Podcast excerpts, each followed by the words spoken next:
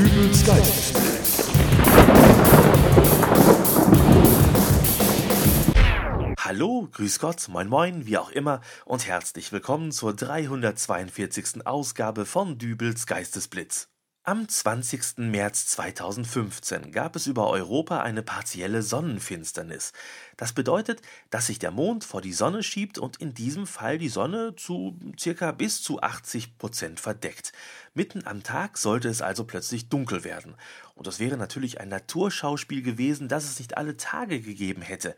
Zuletzt hier in Deutschland 1999. Leider hat in vielen Teilen Deutschlands eine dichte Wolkendecke die freie Sicht verhindert. Trotzdem, die Faszination bei den meisten bleibt. Auch wenn bei einigen tiefe Sorgenfalten auf der Stirn stehen, denn man sorgt sich um die Kinder.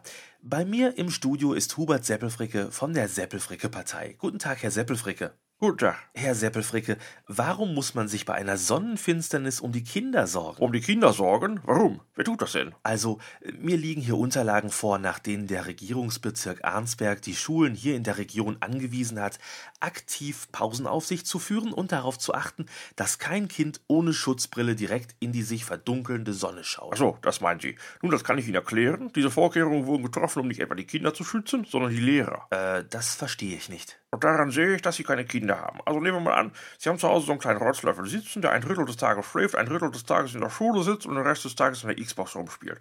In Schulpausen auf dem Weg nach Hause und auch sonst, weil immer es geht, ist der Blick auf das Display vom Smartphone gerichtet, sodass man sagen kann, dass er Sonne nur in Kombination mit einem vorgesetzten Capri als zahnzersetzendes Pseudo-Saftgetränk kennt.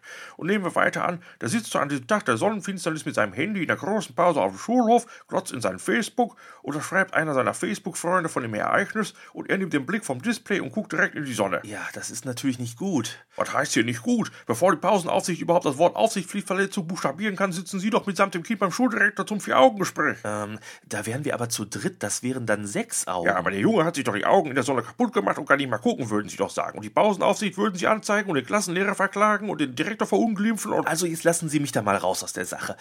Ist das denn wirklich so schlimm? Ich äh, habe von Schulen gehört, die ihre Pausen verschoben haben, damit die Kinder während der Sonnenfinsternis nicht draußen sind. Dann äh, wurden an manchen Schulen die Vorhänge in den Klassenräumen zugezogen, um die Kinder vor den Sonnenstrahlen zu schützen.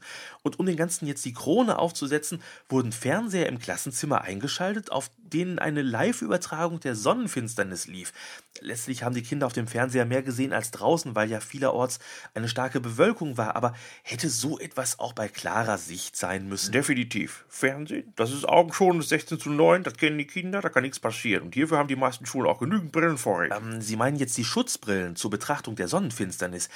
Die sollen ja größtenteils schon bei vielen Optikern ausverkauft gewesen sein. Was haben Sie denn jetzt wieder mit Ihren Schutzbrillen? Ich rede von den Brillen für die 3D-Fernseher. Die meisten Schulen haben doch 3D-Multimedia-Systeme mit modernsten Soundsystemen, seitdem das Budget nicht mehr für Sandkästen, Klettergerüste und Tischtennisplatten auf den Schulhöfen genutzt wird. Ja, aber Hier, 2010, Malte Röppelstieg, sieben Jahre, Jim Knopf Grundschule, ist nach Schulschluss auf ein Klettergerüst geklettert und hat sich anschließend nicht mehr getraut, runterzuklettern. Der Hausmeister hat ihn vier Stunden später mit der Leiter runtergeholt, die Ärzte bescheißen Agoraphobie, sprich Höhenangst, im fortgeschrittenen Stadium. Der Junge schläft jetzt auf einer Matratze am Boden, weil ihm in seinem Futonbett schwindelig wird. Oh. 2012, Louis Wilkmann, elf Jahre von der Daniela Katzenberger Gesamtschule, hat eine massive Zahnlücke durch einen unsachgemäß durchgeführten Aufschlag beim 2 gegen 2 Tischtennis durch seinen Spielpartner erlitten. Laut den Eltern stand der Junge kurz davor, das neue Werbegesicht einer bekannten Schokoladenmarke zu werden. Na ja. 2014, Wilhelmine Müller, neun Jahre, Till-Schweiger-Gymnasium, hat mit einer Freundin auf einer Sandfläche mit Murmeln gespielt. Die Freundin hat dabei eine Murmel mit so viel Schmackes abgefeuert, dass die von einer anderen Murmel im hohen Bogen abgeprallt und im Nasenloch von Wilhelmina Müller verschwunden ist. Das Mädchen hatte noch eine dreistündige Mathe-Klausur vor sich, bei der ihr Nasenpfeifen die ganze Klasse nervös gemacht hat. Erst danach war ein Arztbesuch möglich. gut, das ist. Das sind alles Fälle, bei denen jetzt geklagt wird. Schadenersatz, Schmerzensgeld und, und, und. Das alles, was Eltern gibt, die nicht einsehen wollen, dass das Leben nun mal Risiken birgt. Daher fordert die Seppelfricke-Partei massiv die Anschaffung von unfallfreien Videospielsystemen für zu Hause, die Abschaffung von Spiel- und Klettergeräten im Außenbereich und die Anbringung von lichtdichten Vorhängen im Schulgebäuden bei apokalypseähnlichen Himmelskörperkonstellationen wie einer Sonnenfinsternis. Egal ob blauer Himmel oder dichte Wolken, das sagt die Seppelfricke-Partei, das ist im Sinne des Bürgers, auch wenn der Bürger das nicht sofort so einsehen macht, denn manchmal weiß der Bürger eben auch mal nicht genau, was das Beste für ihn ist. Ja, wenn das so ist, dann äh, danke ich für das Gespräch, Herr. Nee, ich bin noch nicht fertig. Diese Sonnenfinsternis hat ja jetzt erstmal gezeigt, was da für Gefahren lauern, wenn sich die Sonne verfinstert. Aber im Grunde ist ja die komplett freigelegte Sonne, wie sie nun mal an jedem normalen Tag am Himmel zu sehen ist, noch viel schlimmer. Bitte? Ja, wir sagten, dass diese Schulkinder jetzt nicht auf den Geschmack gekommen sind, nächste Woche bei klarem Himmel erst recht in die Sonne gucken, sich die Augen verderben und dann die Klagen von den Eltern kommen. Herr Seppelfricke. Schlimmer noch, wenn da plötzlich anfängt zu regnen. Dann bekommen die Kinder Wasserflecken, fangen an zu müffeln und hinterher kriegen die Schulen die Rechnung, weil bei den Eltern Schimmel in der Bude ist. Herr Seppelfricke. Ja. Ich danke Ihnen für das Gespräch. Ich bin hier, ich habe Zeit, man kann über alles reden. Und euch danke ich fürs Zuhören. Wir hören uns wieder in der nächsten Ausgabe von Dübels Geistesblitz. Bis dahin, alles Gute, euer Dübel und tschüss.